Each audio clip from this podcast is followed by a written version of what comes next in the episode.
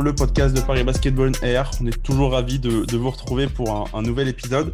Euh, aujourd'hui, programme extrêmement chargé. Euh, comme, le, comme le podcast précédent, euh, on a trois matchs à débriefer. La victoire contre Souffle-Versheim et Vichy-Clermont. Et puis le revers de vendredi contre, contre Grise Oberhofen.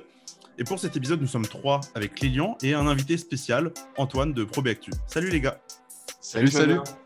Bah, ravi de te, recevoir, Antoine, pour, euh, pour, pour cet épisode. Et, euh, dont, on espère, on va parler de, basket, pas que de victoire, bah, malheureusement, pour, Paris. Merci beaucoup pour, pour cette invitation. On aura un œil neuf sur Paris, ça va faire du bien. Ouais, éviter aussi qu'on soit entre, entre nous et, euh, et de, de, dire que du bien de, de, de cette équipe. Euh, bon, comme d'habitude, avant de démarrer, je vous rappelle que vous pouvez nous suivre sur euh, nos réseaux sociaux, sur Twitter, at ParisB-8OnAir, sur Facebook, Paris Basketball Air. comme d'habitude, vous pouvez retrouver toute l'actu sur, sur le site parisbasketball-onair.fr. Et nous, on va pas trop, pas trop tarder. on démarre tout de suite avec Paris Basketball Air saison 2, épisode 15. Let's go! Yo yo yo, ici c'est ton book d'Andigel pour Paris Basketball en air. C'est là que ça se passe si tu veux l'actu, cousin. Si, si. Et on commence avec euh, les, euh, les, résultats de ces euh, trois dernières rencontres qu'on va débriefer comme la semaine passée en, points négatifs et points positifs pour, démarrer. juste, on fait les résultats avant. La victoire de, de Paris, c'était la semaine dernière face à Souffle-Versheim, 90 à 70, match vraiment maîtrisé de la part des, Parisiens. Euh, en, milieu de semaine, le déplacement à Vichy-Clermont avec la victoire, euh, surtout grâce à une belle deuxième mi-temps, 95 euh, à 84 sur le parquet de Vichy-Clermont. Et puis, bah, la, deuxième mi-temps, cette fois-ci, beaucoup plus mauvaise. Et, la défaite un peu surprise à Grisoberofen, c'était vendredi dernier, 80 à 76. Euh, je vous propose, les gars, qu'on commence avec les, peut-être les points positifs à, retenir de cette session de trois matchs. Peut-être avec toi, Lilian, est-ce que tu as des points que tu retiens en, priorité là, du, stretch de, de rencontres qu'on a eu? Bah, Avant peut-être de rentrer dans le, jeu qu'ont pu proposer Parisien, il y a d'abord un point comptable quand même. Paris commence enfin à enchaîner les victoires. On a un peu ce qu'on avait pointé du doigt sur le, en tout cas sur le début d'année 2021, que Paris avait du mal à, justement enchaîner les victoires malgré euh, de, bonnes, euh, de bonnes prestations. On pense à Denain qu'on a souvent ressassé, mais il y avait également eu d'autres euh, d'autres bons matchs. Et là, Paris, à part ce dernier accro, on va dire, face à Gris, avait réussi à enchaîner, était sur une série de, trois matchs, de trois victoires tout simplement avant cette, cette défaite en terre alsacienne. Donc déjà, ça permettait bah, ça permet tout simplement à Paris de s'installer dans le haut du classement, là où est sa place. Et euh, bah, c'était le premier point que j'avais envie de noter parce que c'est quand même important. Au final, au-delà du contenu, c'est les, les, victoires et le, classement qui comptent euh, à la fin. Antoine, tu rejoins, euh, tu rejoins Lilian là-dessus. Paris qui, Paris aujourd'hui qui est sixième du, championnat avec 10 victoires et, et 7 défaites qui est un poil loin encore du, du podium, mais, mais, mais, qui peut toujours espérer s'y rattacher. Oh, ouais, ouais, bah, comme, euh, comme le disait Lilian, de toute façon, je suis un petit peu, peu surpris de cette, défaite aussi euh, à Gris, même si on sait que Gris est, une équipe qui, en ce moment, euh, bah, voilà, est en train de, revenir en forme après un début de saison délicat. Mais euh, c'est vrai qu'on voit une, équipe de Paris un peu plus conquérante et même à, l'extérieur. On sait que euh, Paris, ce n'est pas son point fort. Le, point fort de Paris, quand même, c'est plus les rencontres à domicile depuis le début de la saison. Et là, d'aller chercher, euh, par exemple, une victoire à Vichy, qui est quand même une des grosses équipes, notamment offensives de ce championnat, c'est vrai que c'est toujours, toujours très, très intéressant à, souligner. Ah c'est clair. Hein. Vichy, Clermont, déjà, la saison passée, Paris avait été faire un petit braquage de là-bas en, s'imposant, je crois, d'un point. C'était, euh, c'était vraiment, vraiment serré. On va dire que Paris aime bien cette, euh, cette, cette salle. moi, moi, ce que je voulais peut-être noter aussi, peut-être pas forcément sur ces matchs, mais plus régulièrement depuis, depuis l'arrivée de Ryan Botwright, qu'on a déjà souligné, je crois, la semaine passée, c'était l'attaque parisienne qui va de mieux en mieux. et juste pour, pour faire un petit point statistique avant de vous lancer, messieurs, bah, Paris qui a marqué 90 points contre Souffle et 95 contre, contre Vichy, euh, Paris commence de plus en plus à, avoir des, des, matchs où, euh, où il marque beaucoup de points, ce qui était euh, vraiment pas du tout le cas sur les premiers mois de cette saison et qu'on connaissait très peu en fait à cette équipe depuis même la saison passée, quand, quand, le noyau dur du groupe avait, avait été créé. Je sais pas toi Antoine si tu as un peu ce ressenti là aussi sur les dernières semaines, sur les dernières sorties de, Paris, si offensivement ça, ça va mieux aussi avec Ryan Botwright effectivement, de toute façon, euh, à la main, il apporte beaucoup et il apporte vraiment beaucoup. On voit sur euh, quelques séquences où euh, Paris est peut-être un petit peu plus dans le dur. C'est lui qui va venir débloquer, par exemple, sur un pick and roll, qui va venir envoyer un, shoot en sortie d'écran. Et c'est vrai que ça permet justement de remettre une dynamique à l'équipe quand il y a des, petites, petites périodes de creux sur certaines séquences, notamment euh, voilà, quand ça commence le jeu en transition, enfin, on, a un jeu plus débridé, un jeu en transition. C'est lui qui va venir euh, justement euh, éviter à Paris de, se faire submerger là-dessus. Et même si on sait que Paris affectionne de, plus en plus ce jeu en transition, en, défense, ça a été toujours compliqué. Et donc, justement, Ryan Boatwright est là, je pense, pour, pour amener justement ce petit grain de folie. Et, offensivement, c'est vrai qu'il apporte, il apporte vraiment beaucoup, surtout sur le poste 1, qui était un petit peu plus délicat euh, enfin, au niveau attaque euh, pour Paris. Lilian, tu, toi aussi, tu es d'accord là-dessus, sur le fait que Ryan, euh, c'est le métronome de l'équipe et que lorsqu'il va bien, tout va bien, et lorsqu'il est moins bien, l'équipe perd un peu pied? Ouais, c'est ça, et on le sent aussi dans c'est vraiment ça. Il, joue ce rôle de chef d'orchestre euh, de l'attaque et ça se voit dans les. Je faisais un peu le compte là pendant que vous discutiez euh, sur euh, l'implication des joueurs et notamment pour un peu corroborer ce que tu disais sur une attaque de Paris qui est meilleure ces dernières semaines. sur le match à Souffle, il y a 7 joueurs qui sont à 7 points ou plus. Sur le match face à Vichy, il y a 6 joueurs à 12 points ou plus. bon, face à Gris, forcément, c'est un peu moins, ça illustre un peu moins cela. Mais on, et c'est ce que Jean-Christophe Pratt aussi disait avec à la fois les de, l'arrivée de Botwright et les, retours de blessures, c'est que Paris maintenant a un groupe, on va dire, de 10 joueurs quasiment sur lequel il peut compter tous les soirs. Et ça, dans l'optique à la fois d'une fin de saison qui est extrêmement euh, resserrée, où il y a en moyenne deux matchs par semaine, et également pour euh, ben, tout simplement pour, euh, pour faire face aux grosses écuries de la Pro B, c'est très intéressant. En fait, on va dire que quasiment à chaque match, il y a un autre joueur qui peut performer. Ça peut être un, jour contre Souffle, c'était Milan. Après, ça peut être Juan, ça peut être Amara, euh, qui ne sont pas forcément non plus les, têtes d'affiche de l'équipe. Et, euh, et, ça peut être justement les leaders euh, que sont Nobel ou Ryan qui ont performé eux à Vichy. C'est vraiment, en fait, il y a une limite Paris se constitue une petite armée de joueurs qui peuvent à chaque match contribuer pour emmener les Parisiens vers la victoire. Ouais, et puis euh, tu, citais peut-être le match de Souffle, on peut, peut-être en parler deux minutes. Euh, c'est un match où, Paris n'a euh, pas du tout été inquiété, comme en fait au, match aller en Alsace. Paris a pris les commandes assez rapidement et a étouffé Souffle, que ce soit en défense, mais surtout du coup offensivement. Je, trouvais limite que les joueurs de Souffle étaient perdus un peu sur, sur le terrain et que très vite, bon, certes, Milan Barbic avait fait le travail, mais il n'est pas tout seul parce que, comme tu le soulignais assez justement, beaucoup de joueurs ont. C'est 6 joueurs qui mettent plus de 7 points, un truc du genre, ce que tu disais. 7, ouais. Et, euh, et, quand, tu, quand tu vois bah, Gauthier Denis à 15 points, mais à 3 sur 6 à 3 points, euh, que tu vois Dustin Sleva qui met ses, 15 points habituels, que tu vois Jeanne Bégarin, euh, dont on reparlera un peu plus, un, peu plus en détail en, fin de podcast, qui score, qui score 13 points, on se dit que cette équipe elle commence à, voilà, à se forger un, noyau dur de joueurs capables de, mettre des points euh, parce qu'il y a un meneur euh, capable aussi de les faire briller euh, beaucoup plus facilement. Est-ce que vous aviez un autre point positif sur ces, trois matchs que vous vouliez mettre en avant?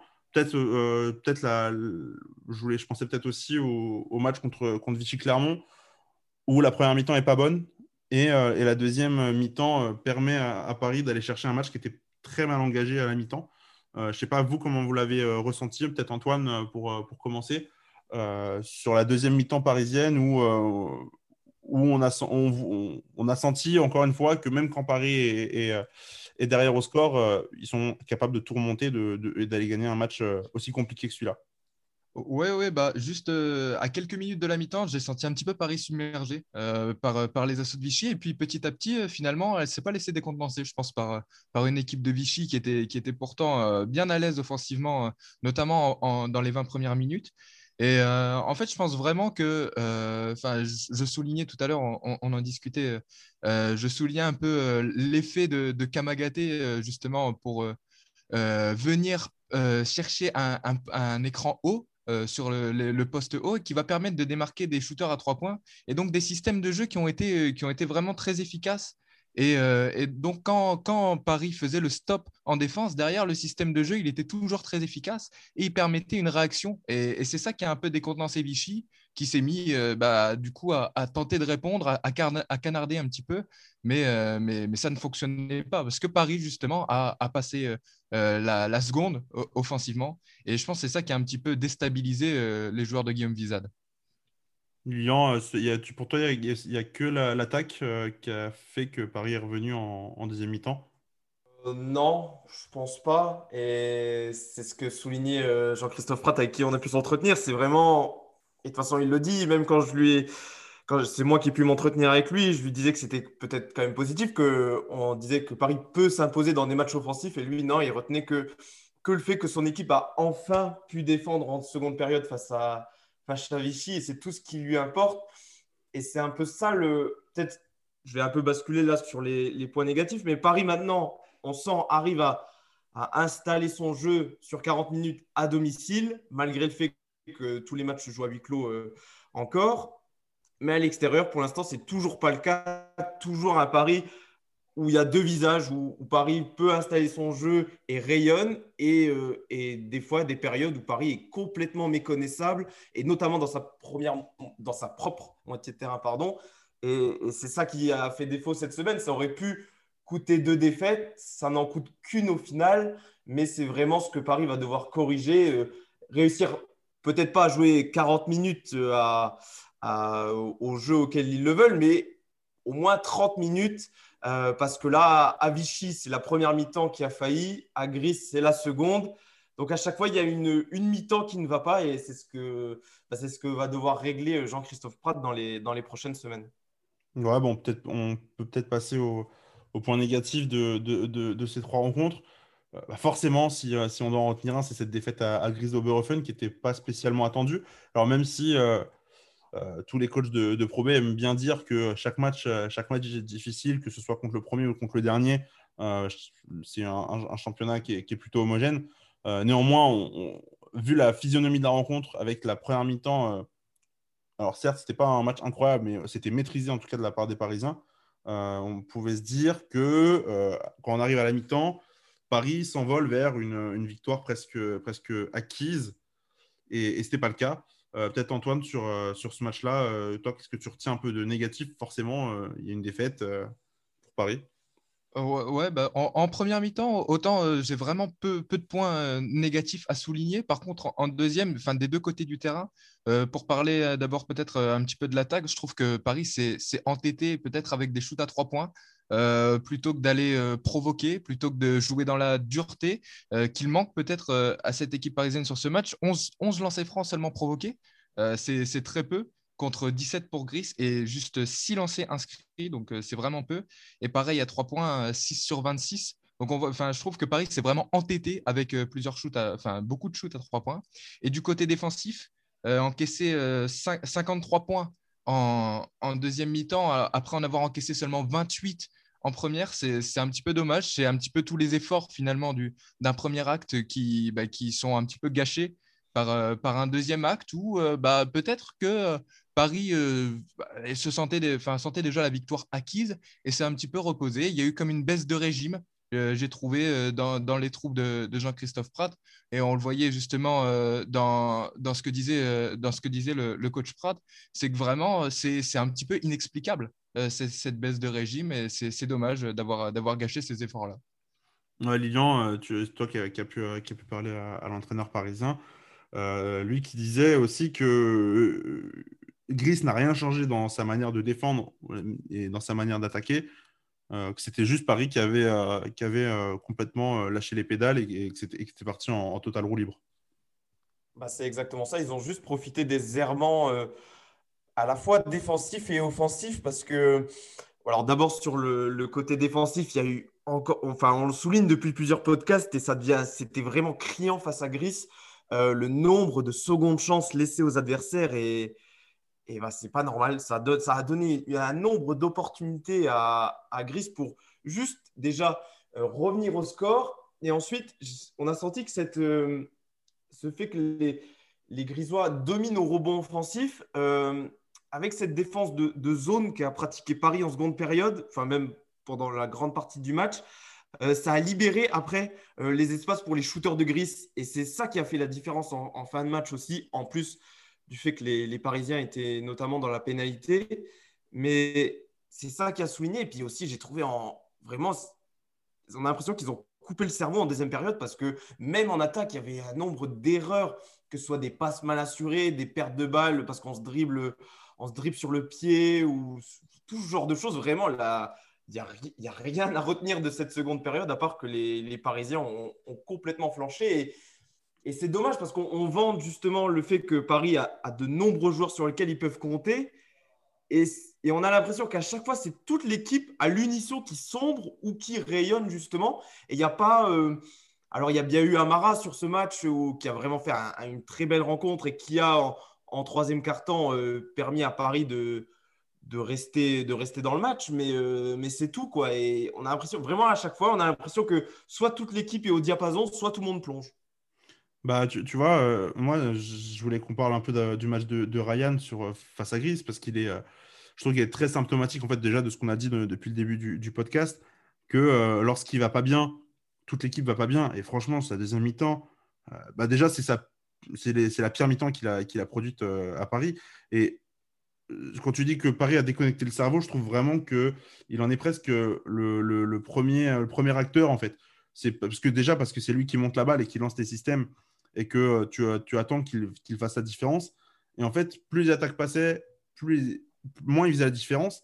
Et à l'inverse des, derniers matchs où, euh, à la limite, il pouvait avoir des, moments de moins bien et il pouvait être, euh, euh, aidé par, par Milan Darbic, bah, Milan, là, pour le coup, sur le match, il met un point, il prend trois rebonds, il fait quatre passes, il joue que 17 minutes. Et donc, bah, il n'y a, pas, a pas de solution de création à, Ryan Botwright en attaque. Et je trouvais vraiment que, y a un moment, je crois que c'est peut-être début du, quatrième, où vraiment, c'est lui qui prend, qui prend le ballon et il le perd ou il prend un shoot, euh, il prend un shoot sans rythme. Et tu, tu, sens en fait à, partir de ce moment-là où lui, il n'est pas en confiance et où il n'est pas dans sa gestion euh, habituelle que le match commence à échapper, aux Parisiens. Et, euh, et, tu le citais, il n'y a vraiment que Amarassi en deuxième mi-temps qui, qui, fait le job. Joan Bégarin aussi, que moi j'ai beaucoup aimé, mais c'est trop peu en fait par rapport au, au, Grisois, où, par exemple, tu as Kevin Dinal qui fait un match vraiment propre, et où tu as Joseph Franck et, Philippe Adamovic qui finissent le travail dans le quatrième carton. Alors qu'il faut juste le dire, euh, euh, Gris entame, entame le, dernier carton en faisant trois fautes en une minute. Il peut quasiment rien arriver à Paris si tu fais trois fautes en une minute. Globalement, tu peux aller sur la ligne des lancers francs. Et à juste titre, comme le citait Antoine tout à l'heure, euh, Paris n'en a shooté que 11.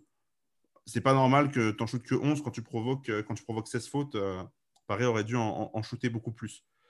Euh, sauf si vous avez un, dernier point négatif, euh, peut-être euh, la première mi-temps contre Vichy, ou, ou alors on, peut passer à, au perf individuel. Bah, juste, je trouve que ça, rejoint beaucoup le point que Lyon a évoqué face à Gris, justement. cette première mi-temps contre Vichy, j'ai trouvé que vraiment, enfin, à un moment, Paris a totalement perdu les pédales, mais la totalité de l'équipe. Et euh, il a fallu justement, il a fallu rallumer euh, bah, Ryan Boatwright notamment avec quelques shoots à l'extérieur et Gauthier Denis pour euh, enfin remettre la totalité de l'équipe dedans.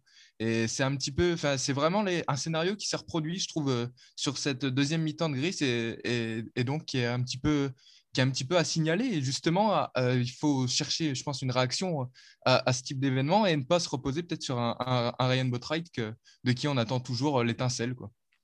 Ah ouais, non, mais clairement, puisque euh, on le voit un peu moins maintenant depuis que Ryan est là, mais euh, de Sinsleva, même s'il fait toujours les stats qu'il faut et qu'il est toujours impactant euh, dans, les moments un peu chauds et un peu moins présent que Yann, ne serait-ce qu'un mois ou deux.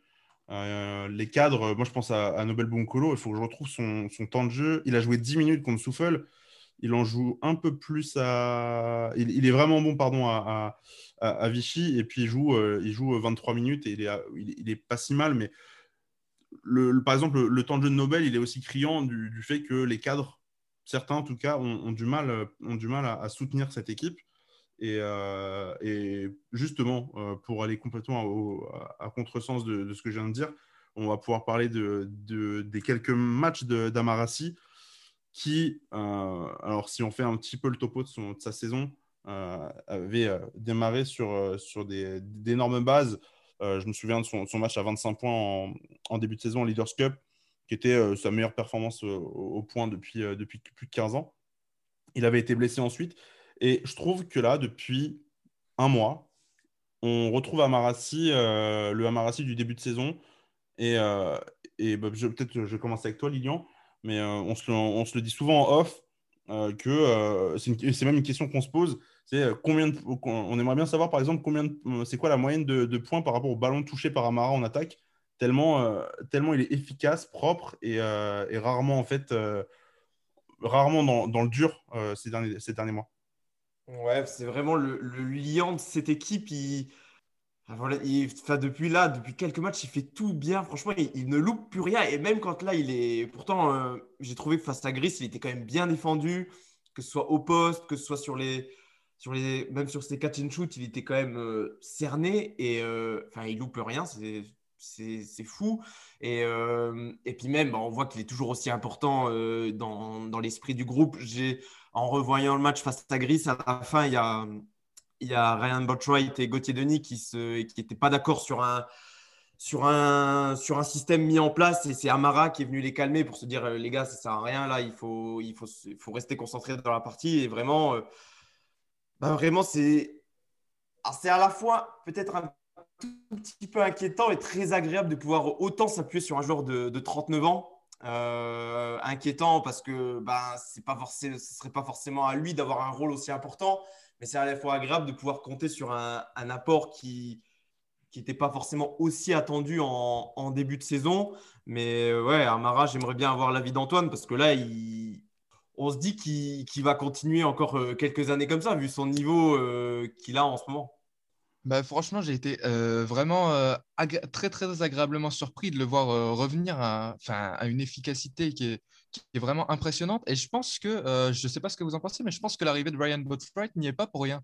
Je pense vraiment que c'est lui qui, le permet, enfin, qui permet de, trouver les décalages et les, bonnes options shoot, les bons tickets shoot pour, pour Amarassi, et dont le rôle, je trouve, a un peu changé. Enfin, on, on va pas voilà forcément reposer une attaque euh, reposer, une attaque sur lui mais par contre on va trouver immédiatement le décalage et il va sanctionner euh, enfin c'est vraiment c'est une efficacité qui a été retrouvée et euh, justement peut-être que tu parlais du, rôle de Nobel Bungukolo qui avait changé peut-être que justement l'ajustement de l'effectif parisien maintenant est plus propice à un joueur comme Amarasi euh, qui, va, qui va sanctionner à chaque, à chaque ticket shoot ou, presque, plutôt qu'un Nobel Bungukolo euh, qui aimerait plus euh, peut-être récupérer la balle, aller driver. Je ne sais pas ce que vous en pensez. Bah moi, je te, je te, rejoins justement. Il y a beaucoup de. Si on, si on regarde vraiment les, les matchs d'Amara, il y a beaucoup de shoots qui sont pris sur du, du pick and pop où c'est où c'est Ryan qui vient, qui vient justement proposer, cette solution-là. Et Amara, très vite, il arrive en plus à se démarquer. Euh, et, sur du pick and pop, franchement, c'est très rare, en fait, limite, de, le voir rater. Il doit avoir des pourcentages euh, bien au-delà des 50%. Et, c'est une arme offensive euh, qui est à la fois non négligeable et surtout qui est, qui est presque essentielle quand Paris se retrouve sur du, 24 secondes très embêté. Bah, tu te dis, tu envoies le, le ballon à, à Amarassi.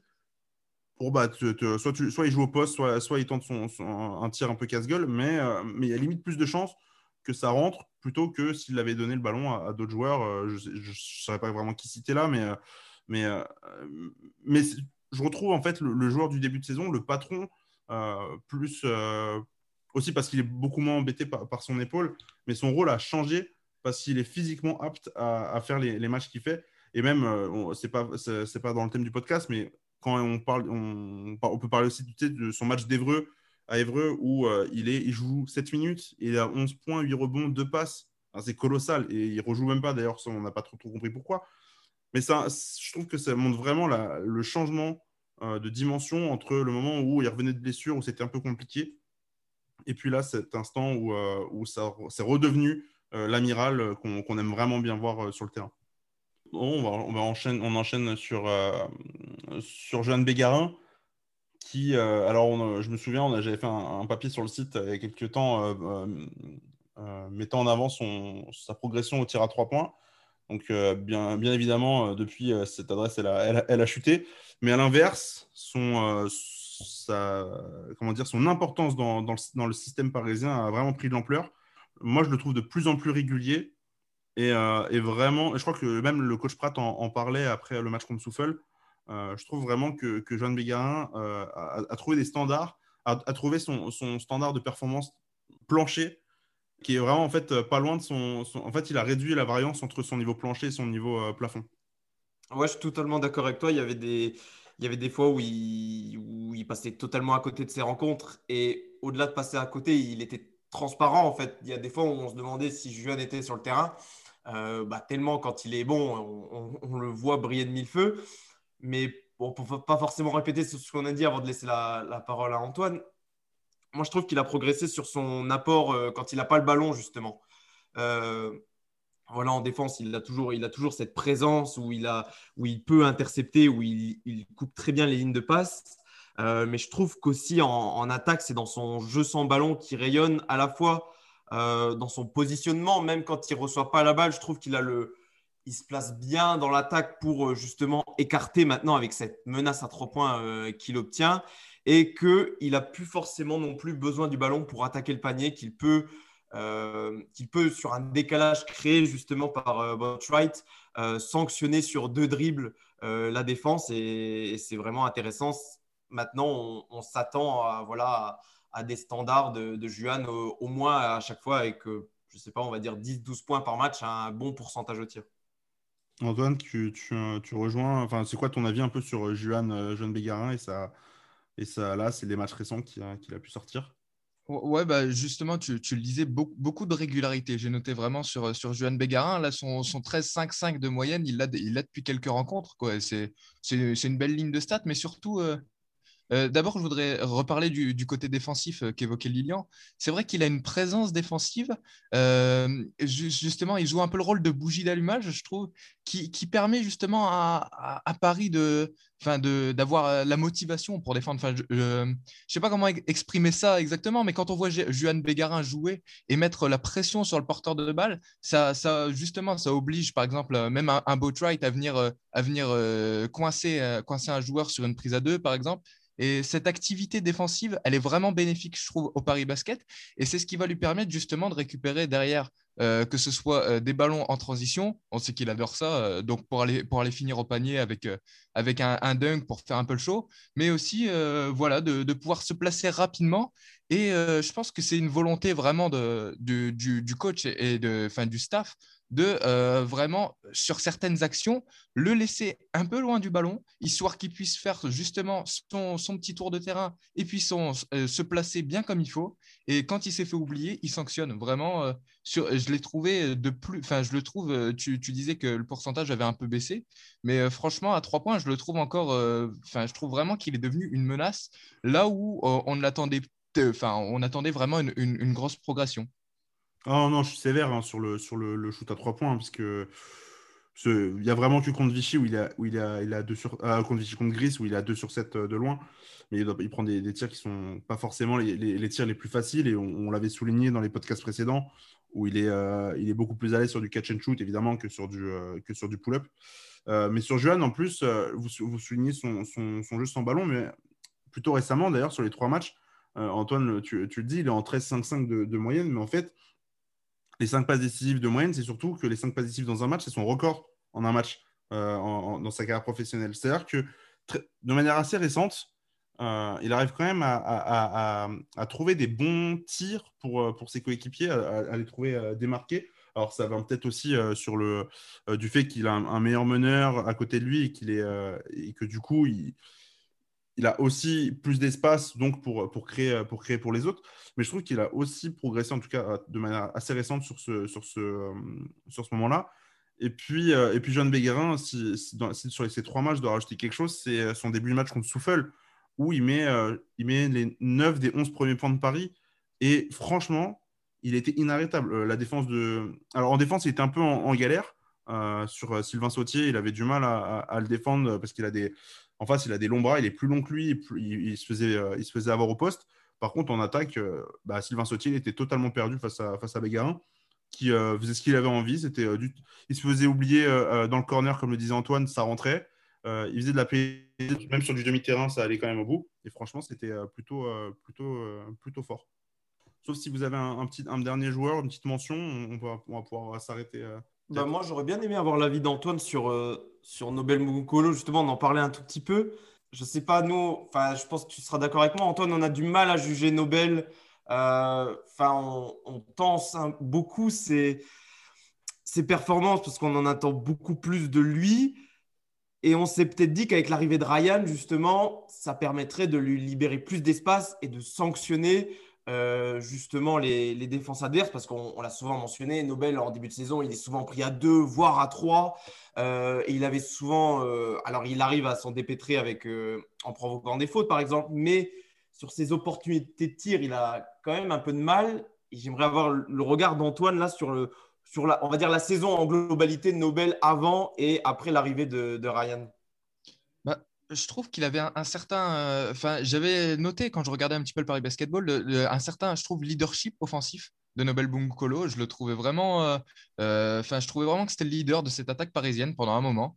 Et je ne sais pas si justement l'arrivée de, Ryan Boatwright lui a pas justement fait perdre un petit peu ce rôle. Enfin, je sais, j'ai l'impression que il ne sait plus trop bien où situe son rôle. Alors que euh, on l'a vu face à Aix-Maurienne, euh, c'est lui qui, qui, remet le, Paris Basket dedans quand euh, Paris est à moins 8 à quelques minutes de la fin de match. C'est lui qui va sortir les gros shoots. J'ai l'impression, en fait, il, est il désire un, rôle justement de, peut-être de, première menace offensive et que c'est n'est pas ce qu'il obtient, notamment par, comme, comme tu l'as dit, le fait que déjà il était pris en défense systématiquement, enfin on lui laissait pas respirer, mais euh, le fait que euh, Boatwright arrive, justement, euh, ça l'a encore plus, je trouve, mis en retrait et j'ai l'impression qu'il ne s'exprime pas comme il, il voudrait le faire sur, le parquet. bah, je, ressens plus, ou moins, cette idée-là aussi sur, Nobel. Plutôt, plutôt, bah, plutôt comment dire, il, a des performances qui sont soit très basses, soit très hautes. Et en plus, là, son temps de jeu varie, varie, assez, enfin, varie beaucoup en ce moment où euh, il y a des matchs où il peut passer euh, la plupart du match sur le banc et c'est assez rare. Même, en fait, c'est même plus que rare. C'est euh, jamais arrivé en fait depuis qu'il est à Paris. Donc à voir sur, sur les prochaines semaines. nous, on va, on va, on va s'arrêter là pour, pour cet épisode.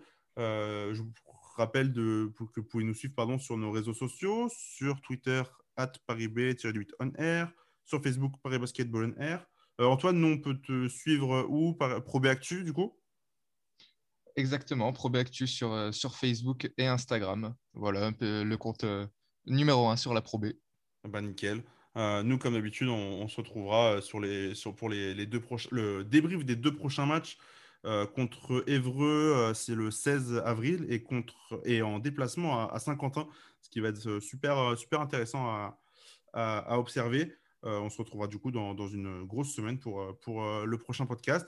N'hésitez pas non plus à, liker, à, partager, à mettre des pouces bleus sur YouTube, à mettre les 5 étoiles sur Apple Podcast si vous avez, si vous avez aimé. Et nous, on se retrouve au plus vite pour le prochain épisode. Ciao les gars. Salut. Salut.